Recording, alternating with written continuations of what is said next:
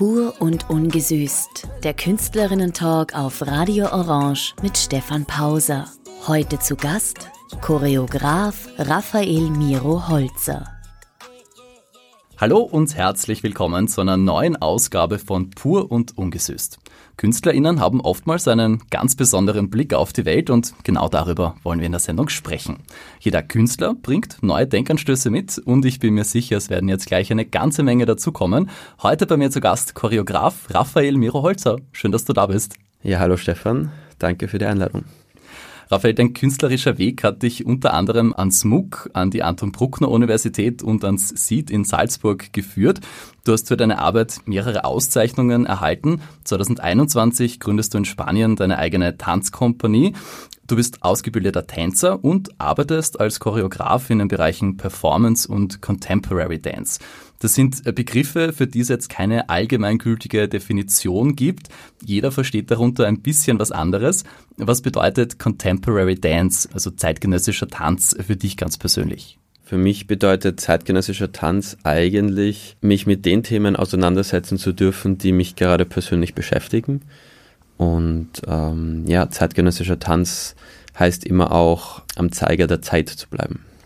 Was sind denn so die Themen, die gerade zeitgenössisch sind? Was ist gerade der Zeiger der Zeit? Der Zeiger der Zeit hängt wahrscheinlich sehr davon ab, ähm, mit welchem Künstler du sprichst. ist wahrscheinlich eine sehr persönliche äh, Frage. Mm, was mir und das ist kein positives Thema äh, gleich zum Anfang, aber was mir halt total aufgefallen ist, dass wir in den letzten Jahren im Alltag einfach viel mehr oder eine viel größere Präsenz vom Thema Tod haben. Ja, also zuerst seit 2019 natürlich die Pandemie. Ähm, ich glaube, das ist einfach so ein Alltagsgespräch geworden. Wir, wir reden viel öfter auch über den Tod und ja, derzeit haben wir am Kontinent auch noch einen Krieg. Also es hört nicht auf, dass wir, glaube ich, äh, alltäglich wirklich mehr uns auch mit dem, mit der Thematik Tod auseinandersetzen. Und das ist etwas, das mir jetzt zum Beispiel ähm, persönlich einfach aufgefallen ist, das mich beschäftigt hat und das ich auch in einer neuen Produktion, die in Österreich bald Premiere feiern wird, verarbeiten werde. Mit deiner Tanzkompanie möchtest du die Grenzen ausloten, was Tanz sein kann? Da würde mich jetzt interessieren, was ist denn Tanz überhaupt? Ich habe mir die Frage auch schon ganz oft gestellt. Ähm, Im Englischen sagt man zu TänzerInnen inzwischen häufig Movers. Also da merkt man auch schon so einen Shift oder einen Fokus auf die Bewegung. In deiner Instagram-Bio steht auch Choreograf und Movement Director. So, aber was ist denn jetzt der Unterschied zwischen Tanz und Bewegung? Wie muss etwas sein, dass du es als Tanz bezeichnest? Ich glaube, dass Tanz in ganz vielen unterschiedlichen Formen auf uns zukommt. Ähm, ich sehe oft auch im Alltag ganz viel Tanz, äh, wo man es vielleicht gar nicht erwarten würde. Bei mir war es ja auch so, dass ich nicht den Tanz gefunden habe, sondern der Tanz eher mich gefunden hat. Ähm, es war so, dass ich beim Impulstanz als fünfjähriger Bursch herumgekrabbelt bin und dort hat plötzlich ein Workshop stattgefunden äh, von der Kersmarker äh, da habe ich dann mitgetanzt für, für 30, 45 Minuten lang. Ähm, ich glaube, dass das Tanz auch ist. Also das ist etwas, das dich findet.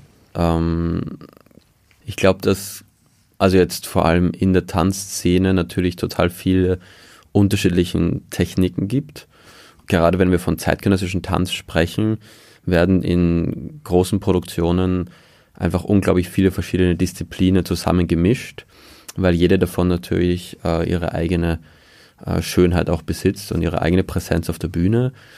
Ich habe ja auch in meinen eigenen Produktionen schon mit Schauspielern gearbeitet, aber eben auch ähm, mit zeitgenössischen Tänzern, aber auch mit äh, Flamenco-Tänzerinnen. Also ich glaube, dass im zeitgenössischen Kontext Raum für alle Disziplinen ist und dass man deswegen inzwischen Zeit in Englisch vermehrt von Movern spricht. Und das beinhaltet dann Zirkusakrobaten, Balletttänzerinnen, Balletttänzer und wirklich alles, was sich einfach am liebsten mit dem Körper ausdrückt. Ist jede Form von Bewegung auch Tanz? Ganz provokativ gefragt. Ich glaube, dass jede Form von Bewegung Tanz sein kann, ja.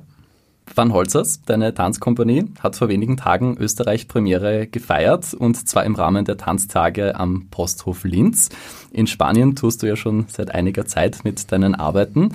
Ist es dir wichtig, deine Stücke auch in Österreich zu zeigen oder hat sich das jetzt einfach so durch Zufall ergeben? Ich glaube, es ist so ein bisschen beides. Äh, tatsächlich ist es so, dass ich meinen Werdegang als Choreograf hauptsächlich in Spanien gemacht habe. Ähm, ich war die letzten fünf Jahre eben hauptsächlich in Barcelona, ähm, wo ich 2021 auch meine Company offiziell gegründet habe. Bin dann in den vergangenen Jahren auch in, in andere Regionen Spaniens gewesen, um eben die Stücke zu touren 2022 war zum Beispiel auch ein besonderes Jahr, weil ich nicht nur mit meiner eigenen Company gearbeitet habe, sondern auch erstmals als Gastchoreograf zu bereits existierenden Companies eingeladen wurde. Das war natürlich ein schöner Moment, dass meine Arbeit irgendwo auch anerkannt wird. Und im Zuge dessen ist, glaube ich, dann doch äh, so ein bisschen in Österreich dem einen oder anderen aufgefallen, dass es mich gibt. Das war eine schöne, eine schöne Sache, dass sich das ergeben hat mit äh, dem Posthof in Linz im, im Rahmen der Tanztage 23, dass ich da eben erstmals auch in Österreich meine Arbeiten zeigen darf. Der Abend war eine Zusammenstellung, eine Art Best-of sozusagen meiner Choreografien, äh, die von einer österreichischen Produktion auch komplettiert wurde, die eine Premiere gefeiert hat. Und ja, ich glaube, dass das einfach auch schön ist für mich persönlich, weil sich natürlich natürlich auch ein Kreis schließt. Ich habe ja auch einige Jahre in Linz gelebt und studiert und es gibt auch die Möglichkeit für Freunde und Familie auch live einmal zu erleben, was ich eigentlich mache. Es ist ja auch die Bühne, wo ein, ein ganz ein großer Förderer und Unterstützer von mir, der Ismail Ivo, ja, seine ersten Tanzschritte auch gemacht hat. Also es ist ein, ein besonderes Erlebnis für mich, dass es ausgerechnet in Linz am Posthof stattfindet. Vor ziemlich genau zwei Jahren in einer der allerersten Sendungen von Pur und Ungesüßt war die großartige Katharina Senk bei mir zu Gast. Sie ist Contemporary-Tänzerin und Choreografin und sie hat bei mir im Interview unter anderem Folgendes gesagt. Was ich sehr schön finde, ist die Tanzform, die ich mache. Ähm, ich, will, ich möchte auch Teil davon sein, sie so umzugestalten, dass alle Körper äh, Zugang dazu haben. Und dann darf ich auch tanzen, obwohl ich einen Bandscheibenvorfall hatte und jemand anderer, äh, was heißt darf, das ist auch ein blödes Wort. Ähm, wer gibt da die Erlaubnis? Aber es geht darum, glaube ich, den zeitgenössischen Tanz so zu öffnen, dass einfach viel mehr Körperlichkeiten hier Eingang finden dürfen und ähm, Sichtbarkeit haben. Ja, die Katharina Senk, das ist ja witzig, dass du die jetzt ansprichst, weil ich weiß nicht, ob sie sich noch an mich erinnert, aber ich war im Vorbereitungslehrgang am MUC, als sie im Bachelor-Jahrgang war. Und es war so, dass der Direktor, der Nikolaus Selimov, mich damals sowohl im Vorbereitungslehrgang hat studieren lassen, als auch in dem Bachelor-Jahrgang mitschnuppern hat lassen. Und ähm, daher ist es ganz toll, dass ich jetzt auch ihre Stimme nach so vielen Jahren äh, wiederhöre. Ich glaube, das, was sie sagt, ist ein ganz wesentlicher Punkt. Das ist etwas, das uns alle in der zeitgenössischen Tanzszene auch beschäftigt. Ich glaube, dass es da, weil sie auch fragt, wer das eigentlich bestimmt, wer oder was für Körper eigentlich teilhaben können in der zeitgenössischen Tanzszene. Das hat einfach zwei Ursprünge. Das eine ist, glaube ich, kulturell und das andere ist akademisch. Und kulturell ist es so, dass ich in Spanien zum Beispiel auch einen ganz anderen Umgang mit dem Körper kennengelernt habe. Dort findest du auch ganz andere Körperformen auf der Bühne in durchaus klassischen Produktionen. Etwas, das du bei uns in dieser Form wahrscheinlich noch nicht finden würdest. Das heißt, bei uns ist es noch stärker genormt? Ich glaube tatsächlich, dass ähm, Österreich und vor allem Wien eine Tanzszene hat, die sehr stark zwischen klassisch und zeitgenössisch unterscheidet. Und dementsprechend ist der klassische Teil dieser Industrie enorm äh, konservativ geprägt im Vergleich zu anderen ähm, Hotspots der Tanzszene. Wenn du das jetzt zum Beispiel mit Brüssel vergleichst oder Berlin oder sogar London, äh, ist es einfach so, dass unsere Choreografien schon sehr klassisch geprägt sind. Ja. Und äh, das liegt wahrscheinlich auch daran, dass wir im Vergleich zu den genannten Städten keine sehr starke zeitgenössische Szene haben, die im Austausch mit dieser klassischen steht. Ja. Also Wien ist, wenn du international fragst, das erste, was kommt, Wiener Staatsoper. Und dann kommt mal lange nichts. Das heißt, da fehlt es wahrscheinlich auch an der einen oder anderen Farbe in der Tanzindustrie in Wien, die das Ganze aufrütteln würde. Wenn ich da kurz einhaken darf, was glaubst du, woran liegt das? Weil ich beobachte in Wien ganz großartige TänzerInnen, PerformerInnen im Bereich der freien Szene. Viele von ihnen klagen, dass es zu wenige Möglichkeiten gibt, überhaupt auftreten zu können. Zu wenige Bühnen. Siehst du das auch so? Ich kann es nur von meiner Perspektive sagen, ich bin gerade aus dem Ausland hergekommen. Ich kenne sicherlich nicht alle Details der österreichischen Tanzszene. Aus meiner Perspektive ist das, was du jetzt gesagt hast, natürlich total richtig. Generell ist es so, dass in Österreich besser gezahlt wird als es im Ausland. Das ist, glaube ich, schon wesentlich zu erwähnen. Dass wir eine Förderszene haben, die auf den Mindestlohn achtet, wie wenige andere Förderszenen in Europa.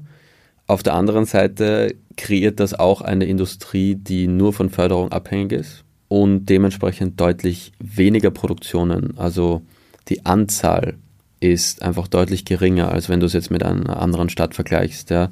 Ich glaube, dass die Tanzszene in Österreich noch sehr viel Aufholbedarf hat in Sachen Regelmäßigkeit von Performances. Wenn ich jetzt zum Beispiel die Stadt, in der ich die letzten fünf Jahre gelebt habe, als, als Vergleich ranziehe, also Barcelona, da ist jeden Abend eine ganze Auswahl an Performances, Festivals und Wettbewerben. Aber von der Perspektive des Tänzers oder der Tänzerin ist es so, dass diese Auftritte für österreichische Verhältnisse wirklich schlecht bezahlt sind. Ich glaube, dass ähm, Tänzerinnen und Tänzer in Österreich diese Jobs gar nicht annehmen würden, weil sie so schlecht bezahlt sind. Aber weil es ja so viele Jobs sind, akkumuliert sich das und die können tatsächlich davon Leben machen. Wenn du mehr Performances hast, wenn du mehr künstlerischen Austausch hast, dann ziehst du auch mehr Tänzerinnen und Tänzer mit höherer Qualität an. Äh, damit hast du mehr Wettbewerb und damit erhöhst du langfristig einfach auch die Qualität, das wiederum auch höhere Fördergelder rechtfertigt. Der andere Punkt, den ich vorher halt angesprochen habe, ist, dass der, der Grund der fehlenden Inklusion von unterschiedlichen Körpern in der Tanzszene natürlich auch ein akademischer ist.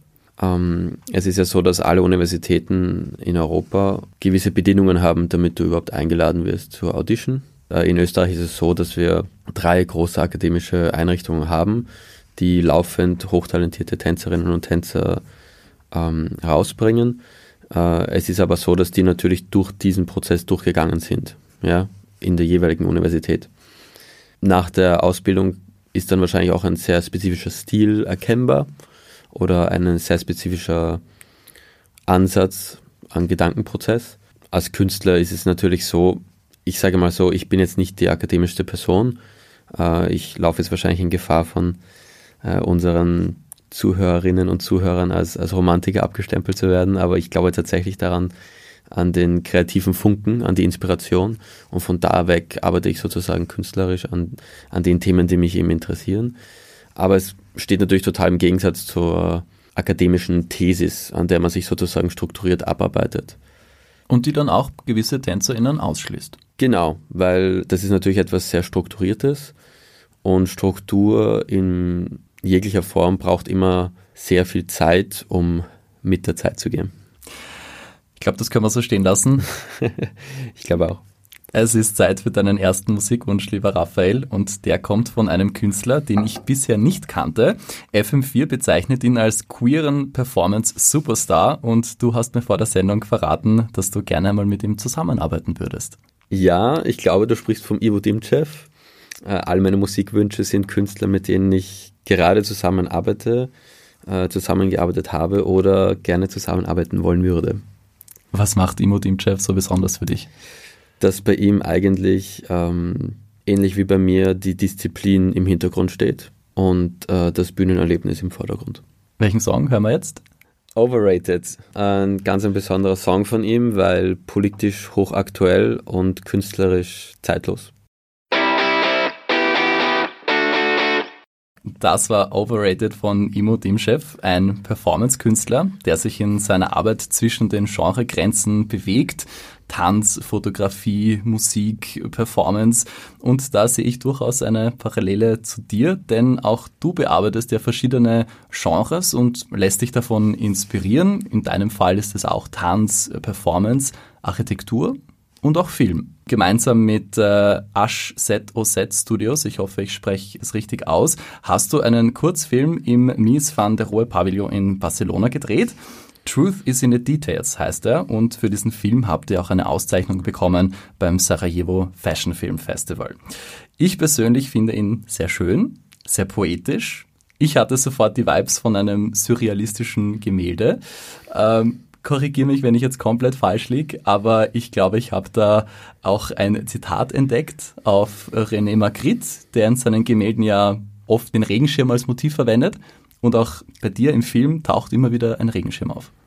Ja, das hast du ganz richtig erkannt. Das finde ich toll, dass du das gesehen hast. Ich hatte gerade Herzklopfen, weil ich Angst hatte, dass ich einen kompletten Topfen zusammenrede.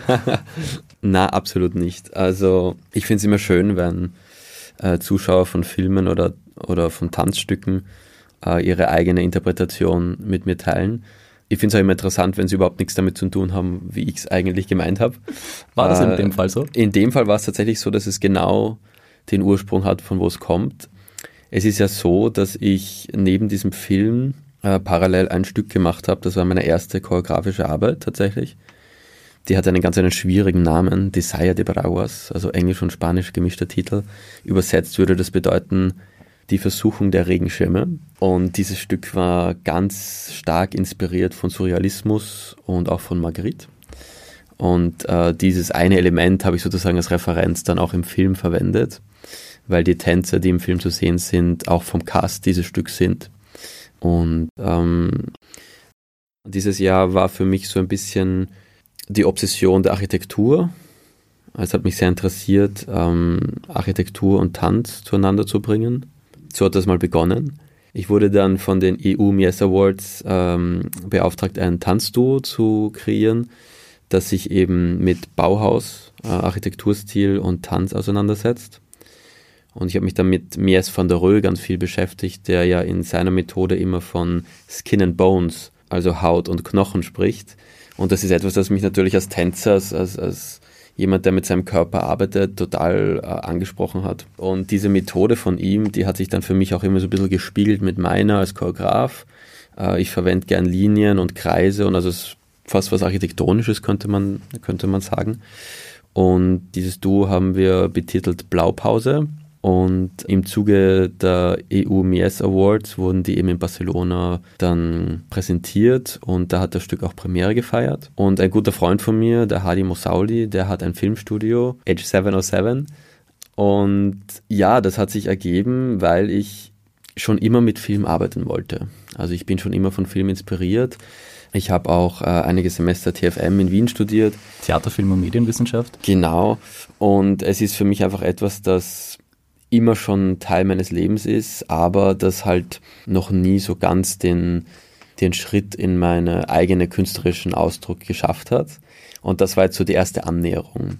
Dass diese Annäherung dann gleich so ein tolles Feedback erhält und, und äh, jetzt in Europa auch 2023 auf mehreren Tanz- und Filmfestivals gezeigt wird und Preise bekommt, das hat jetzt keiner so erwartet. Aber ja, ich arbeite mit dem Filmstudio auch schon am nächsten Projekt das heißt, das ist etwas, das mich in Zukunft weiterhin inspirieren wird. Wer jetzt neugierig geworden ist und sehen möchte, wie das ausschaut und in nächster Zeit möglicherweise nicht auf einem Tanzfestival unterwegs ist, der kann sich das auch auf YouTube anschauen. Rat uns nochmal, wie der Film heißt. Truth is in the Details. Raphael, ich habe das Gefühl, du spielst in deinen Choreografien ganz gerne mit Synchronität, mit Gleichzeitigkeiten mit Geometrie, da sind wir wieder bei der Architektur, ähm, mit Spiegelungen und das fällt mir sehr stark auf mit unterschiedlichen Geschwindigkeiten und Rhythmen. Ja, tatsächlich hast du so die Hauptparameter meiner Choreografie gerade beschrieben. Also du bist ein wirklich sehr aufmerksamer Zuseher und Zuhörer. Also Kompliment auch an dich an dieser Stelle. Tatsächlich ist es so, dass ich gerne von den Parameter Raum und Zeit ausgehe und dann versuche, die einzelnen Tänzern und deren Qualität im bestmöglichen Licht darzustellen. Das hat begonnen auf den Bühnen, weil ich natürlich als Tänzer erstmal Bühnenproduktionen als Choreograf gemacht habe. 2021, äh, 2022 im Kontext von Covid haben wir dann auch die ersten Bühnenproduktionen als Side Specific also an spezifischen Orten, unter den Menschen, an Plätzen, äh, auf der Straße, äh, also umgesetzt. Ähm, Side-Specific-Produktionen geben auch immer eine andere Herausforderung choreografisch. Was für ein Stück kann überhaupt funktionieren, in welchem Hintergrund. Ähm, wenn das jetzt zum Beispiel ein, ein, öffentlicher Platz ist, was gibt dieser Platz dem Stück, äh, wenn man das jetzt sozusagen als Szenografie äh, sieht. Und ähm, ich glaube, dass man ja das, das Stück auch immer etwas anderes aussagt, je nachdem, wo es eben gerade äh, performt wird und von wem es gesehen wird. 2023 mm, ist jetzt lustigerweise genau der umgekehrte Prozess. Das heißt, die Side Specifics, die wir in den letzten zwei Jahren international gezeigt haben, äh, musste ich jetzt in den letzten drei Monaten sozusagen wieder auf die Bühne ähm, bringen im Rahmen von der Premiere in Österreich. Ja, die letzten fünf Jahre hast du in Spanien, in Katalonien gearbeitet, zu einem großen Teil und Musik, die dich an diese Zeit erinnert, die wollen wir jetzt spielen. Der nächste Wunschsong auf deiner Liste kommt von Silvia Perez Cruz. Ja, Silvia Perez Cruz ist eine ganz eine tolle katalanische Künstlerin, die ähm, im Gegensatz zu Rosalia auch wirklich noch äh, in Katalonien lebt und arbeitet finde sie einfach eine ganz eine tolle Künstlerin mit einer unfassbar schönen Stimme. Heute bei mir zu Gast Choreograf Raphael Miro Holzer. Vor wenigen Tagen hatte seine Tanzkompanie Van Holzers Österreich-Premiere in Linz und heute ist er bei mir im Interview.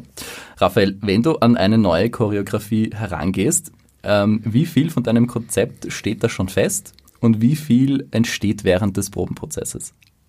Ich glaube, dass am Anfang eine Idee oder eine, eine Inspiration da ist und der Rest kommt mit den Menschen, mit denen ich arbeite. Das heißt, du beziehst die TänzerInnen, die PerformerInnen in die Erarbeitung des Stückes ein? Ja, der Tänzer oder die Tänzerin hat bei mir eine ganz eine besondere Rolle im kreativen Prozess. Ich versuche ihnen immer die Rolle zu geben, die mich als Tänzer auch am meisten immer begeistert hat, wo der Tänzer nicht nur eine Maschine ist, sondern eben auch aktiv im Kreationsprozess beteiligt ist. Das heißt, es sind bei dir nicht austauschbare Personen? Genau, so ist es. Tatsächlich ähm, ist es so, dass auch in der Vergangenheit bei Ausfällen äh, ich keine Replacements, also keine Ersatztänzer hatte, äh, sondern wir dann einfach mit einem oder zwei weniger Tänzer auf der Bühne waren. Mhm. Du hast jetzt vorher von der Inspiration gesprochen. Wo, woher kommt die? Woher kommen die Ideen? Die Ideen, die kommen manchmal in einem Gespräch. Also wer weiß, vielleicht wird aus diesem Interview noch ein Stück. Manchmal kommt es aus einem Traum, von einem Film, einer Musik, einer Stimmung. Und manchmal sind es Themen, die mich persönlich äh, einfach sehr beschäftigen. Überraschst du dich dann auch manchmal selbst mit dem Output? Tatsächlich braucht es bei mir sehr lange, bis ich mir meine eigenen Stücke anschaue. In ihrer Vollständigkeit. Ähm, es ist so, dass ich immer sehr lange auch brauche, um diesen kreativen Prozess abzuschließen. Ich glaube, dass ich es total genieße, immer mit neuen Menschen zu arbeiten. Das ist auch einer der Hauptgründe, warum ich Choreografie so genieße. Das Tanzstudio gemeinsam mit ähm, anderen Künstlerinnen und Künstlern zu teilen, diesen kreativen Moment gemeinsam zu genießen. Es ist immer so ein bisschen wie sich verlieben. Und nach der Premiere, äh, ja, ist es dann ein Abschied Großer Trennungsschmerz. Großer Trennungsschmerz, ja. Ich meine, ich genieße auch äh, diesen, diesen Trennungsschmerz bis zu einem gewissen Grad. Aber es ist natürlich so, dass, ja, also ich mir die, die volle Produktion dann erstmal einige Monate später anschaue und bin dann oft selbst überrascht, was da alles rausgekommen ist dabei. Kommen wir nochmal konkret äh, zu deiner Arbeit als Choreograf. Wie viel ist da sozusagen fixiert? In der Choreografie und wie viel Freiraum für Improvisation lässt du deinen Tänzerinnen? Das hängt wirklich ganz aufs Stück ab. Bei der abgeschlossenen Premiere gerade in Linz waren es ja drei Stücke. Das erste mit dem Titel Remember to Fall in Love war eine österreichische äh, Weltpremiere eines Musiktheaters. Und da habe ich zum ersten Mal wirklich sehr traditionelle choreografische Mittel verwendet. Bei den anderen zwei Stücken war es aber eher so, dass ich meine eigene Methode verwendet habe, die ja die Tänzerinnen eben sehr mit einbaut in den kreativen Prozess und deren eigene Bewegungsqualität äh, sehr respektvoll behandelt und versucht, äh, diese dann auch so gut wie möglich aussehen zu lassen. Tatsächlich war das dritte und finale Stück, und das ist auch das Stück, das wir mit der Company jetzt schon am meisten getourt haben. Das ist auch das Stück, das jetzt eigentlich auch die meisten Auszeichnungen schon erhalten hat ist inzwischen seit ein Improvisationsstück. Das heißt, es gibt gewisse Elemente, äh, Materialien, Momente, die vorbereitet sind, aber wann und wo sie passieren, obliegt absolut den Tänzerinnen. Und da hast du auch die Ruhe und die Geduld und das Vertrauen, das geschehen zu lassen? Ich glaube, ich spiele gerne mit diesem Gefühl des Kontrolle abgebens. Ich glaube, das Choreografsein ja grundsätzlich etwas sehr Kontrollierendes zu sein scheint, zumindest von außen wirkt es so. Äh, ich spiele sehr gern mit dieser Spannung. Ich glaube auch, dass für mich persönlich zum Beispiel das interessanteste Kompositionselement ist der Zufall. Also ich finde es total interessant, ähm, Materialien, die du kennst, den Tänzerinnen zu überlassen, wann und wo sie machen. Weil da jedes Mal, wenn du die Performance siehst, ergeben sich neue, schöne Momente. Und das ist auch ein guter Grund, äh, das Stück mehr als nur einmal zu sehen. Was macht denn für dich einen guten Choreografen aus? Ein guter Choreograf hört sehr gut zu und äh, ist sehr gut im Beobachten. Bist du ein guter Choreograf? Das hoffe ich doch. ich glaube, dass ich als Choreograf, und das ist natürlich etwas, das der Tanzindustrie geschuldet ist, äh, noch als sehr jung gelte. Ich glaube aber, dass ich meine eigene Arbeitsweise schon gefunden habe und diese Sprache jetzt in unterschiedlichen Kontexten äh, zeigen darf. Und dafür bin ich jeden Tag sehr dankbar. Du hast vorher gesagt, du arbeitest mit deiner eigenen Methode. Ich glaube, das ist die Blueprint-Methode. Genau. Kannst du uns ganz kurz umreißen, wie das funktioniert und für Laien wie uns oder wie mich erklären, wie sich das unterscheidet zu anderen Methoden im Choreografieren? Blueprint ist ursprünglich aus der Frage entstanden, wie ich eigentlich choreografisch arbeiten kann. Ich habe mich nie wohl dabei gefühlt, ähm, den Tänzerinnen und Tänzern im klassischen Sinne meine Bewegungen aufzuerlegen, sondern ich habe mich immer dafür interessiert, was eine Gruppe an kreativen Menschen gemeinsam schaffen kann.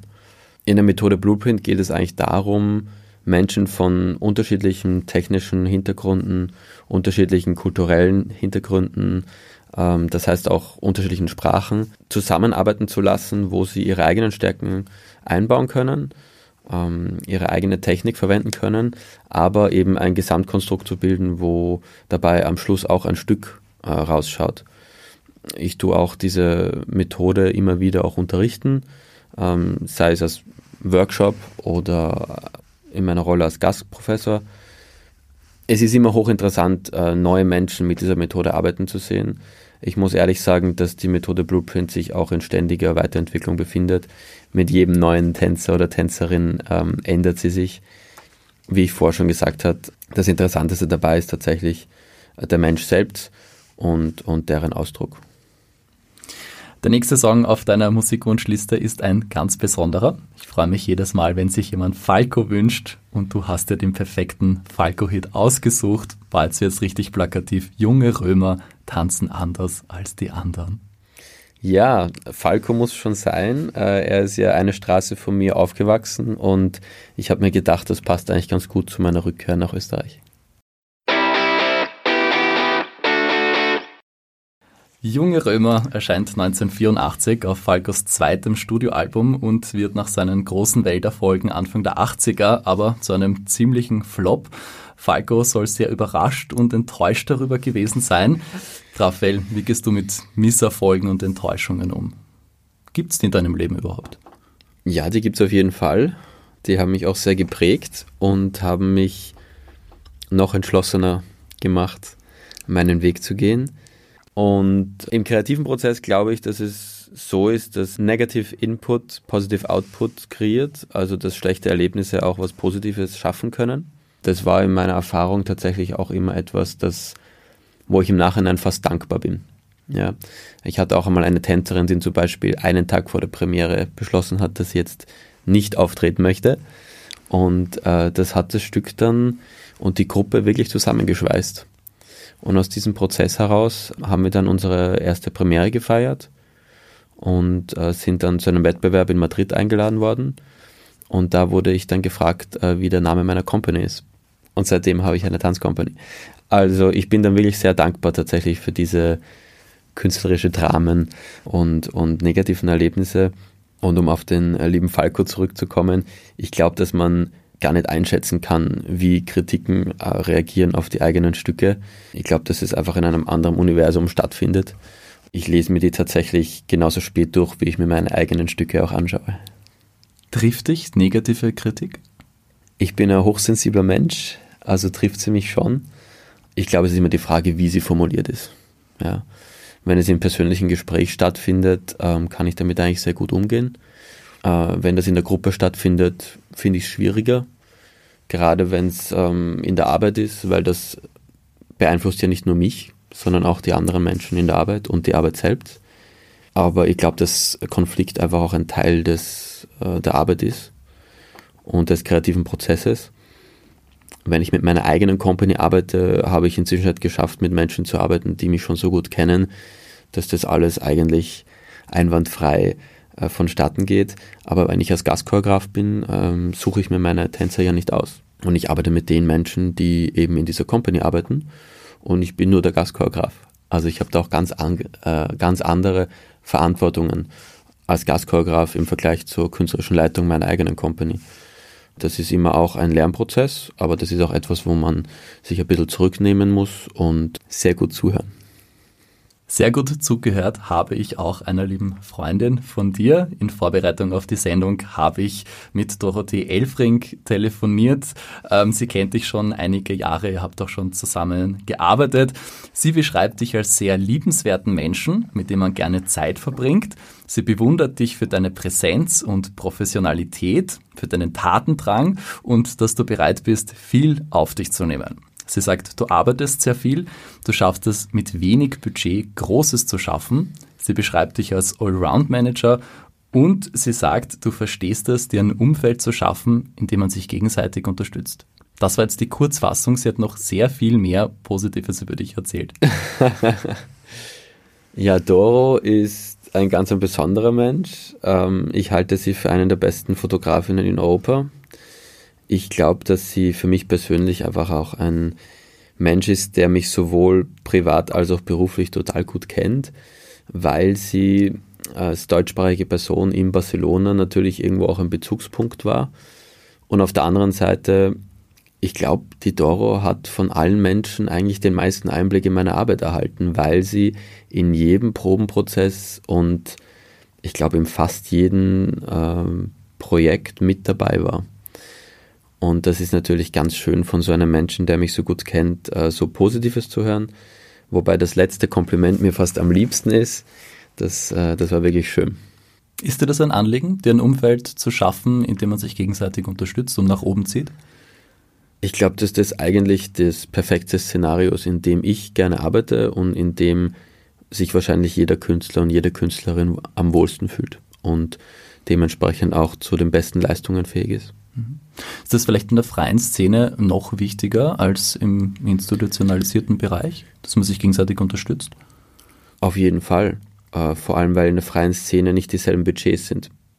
Ich glaube, dass man mit weniger Budget manchmal mehr machen kann, weil die Menschen dann ein bisschen mehr zuhören und äh, respektvoller miteinander umgehen, weil jeder weiß, dass man nicht nur wegen dem Budget da ist, sondern auch, weil man eben miteinander arbeiten möchte. Und weil es einem wirklich ein Anliegen ist. Genau. Mhm. Welche Anliegen hast du noch in der Zukunft? Welche Projekte werden wir von dir noch sehen? Was ist dir wichtig? Welche Visionen hast du noch? Ja, ich werde meinen Weg weitergehen. Ich habe die Hoffnung, dass ich so ein bisschen Brücken schlagen kann zwischen der österreichischen und spanischen Kulturszene. Und äh, ja, wie gesagt, ich arbeite an einem neuen Filmprojekt, das auch wieder Tanz beinhaltet. Also da kommt was äh, 2023 noch. Und ansonsten, ja, habe ich meine neue Obsession derzeit mit Barocktanz aus dem 18. Jahrhundert gefunden, der akrobatische Bewegungen aus dem Zirkus trifft. Da sind wir sehr gespannt, was da auf uns zukommt und wie das aussehen wird. ich auch.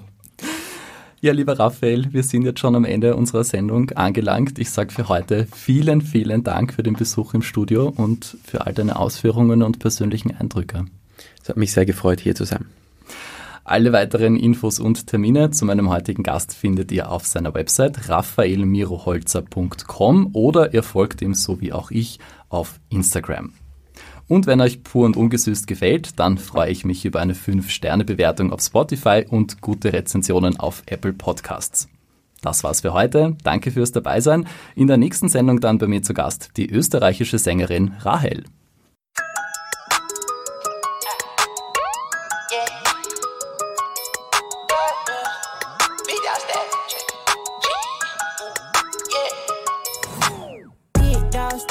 Pur und ungesüßt. Der Künstlerinnen-Talk auf Radio Orange mit Stefan Pauser. Heute zu Gast Choreograf Raphael Miro Holzer.